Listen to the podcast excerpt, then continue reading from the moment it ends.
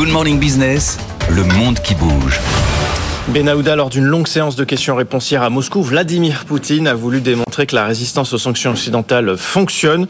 Le président russe s'est montré tout à fait confiant sur le sort de l'économie du pays. Oui, euh, le chef de l'État russe l'a affirmé, un pas important a été fait.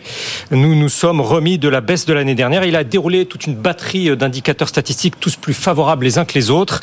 Une croissance de 3,5% cette année à la suite de la contraction de 2022. La production manufacturière euh, qui connaît une progression selon son propos qui n'a pas été vu depuis longtemps, euh, et ce qui, d'après euh, Vladimir Poutine, indique encore plus une garantie de développement à moyen terme.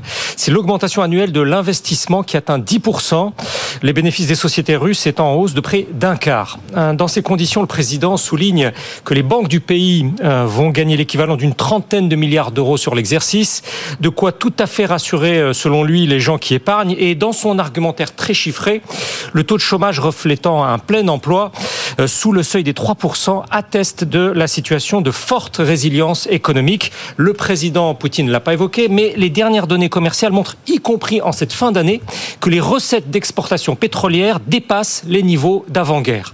Les caisses ainsi regarnies, cela permet d'honorer tout à fait confortablement les échéances internationales. La dette extérieure publique est réduite, a-t-il déclaré, de même que la dette extérieure privée. Et les remboursements se font à un rythme soutenu en avance sur le calendrier prévu. Voilà pour euh, le satisfecit général qui contraste tant avec les sombres pronostics euh, martelés par le bloc occidental. Euh, il n'en demeure pas moins que la structure même de cette résistance repose d'abord et avant tout sur une économie de guerre.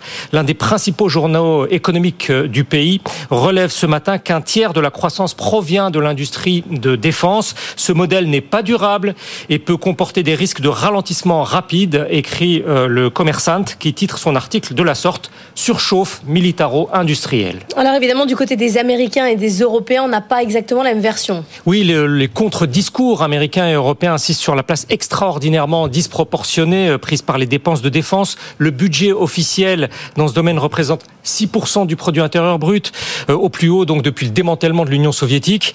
La surchauffe induite qui alimente l'inflation s'est invitée à différentes reprises lors de cette séance présidentielle de questions-réponses.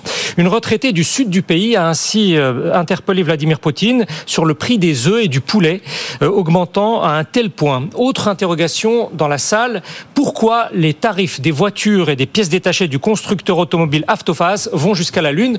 Réponse du chef de l'État, 40% ce n'est pas la Lune. Il a surtout assuré que le gouvernement et la Banque centrale travaillent de concert à contenir la hausse des prix sur un plan intérieur et extérieur. Le gouvernement américain, le jour même, a tenu aussi à restituer le contexte d'un conflit qui, à en croire les calculs du Trésor des États-Unis, ampute de 5% le produit intérieur brut de la Russie.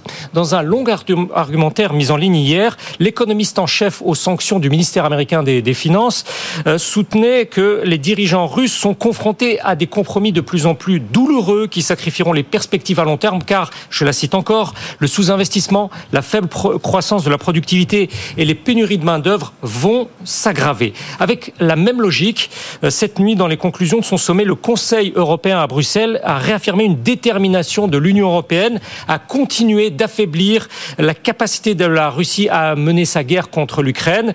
Les chefs d'État et de gouvernement des 27 se félicitent ensuite de l'adoption d'un douzième train de sanctions.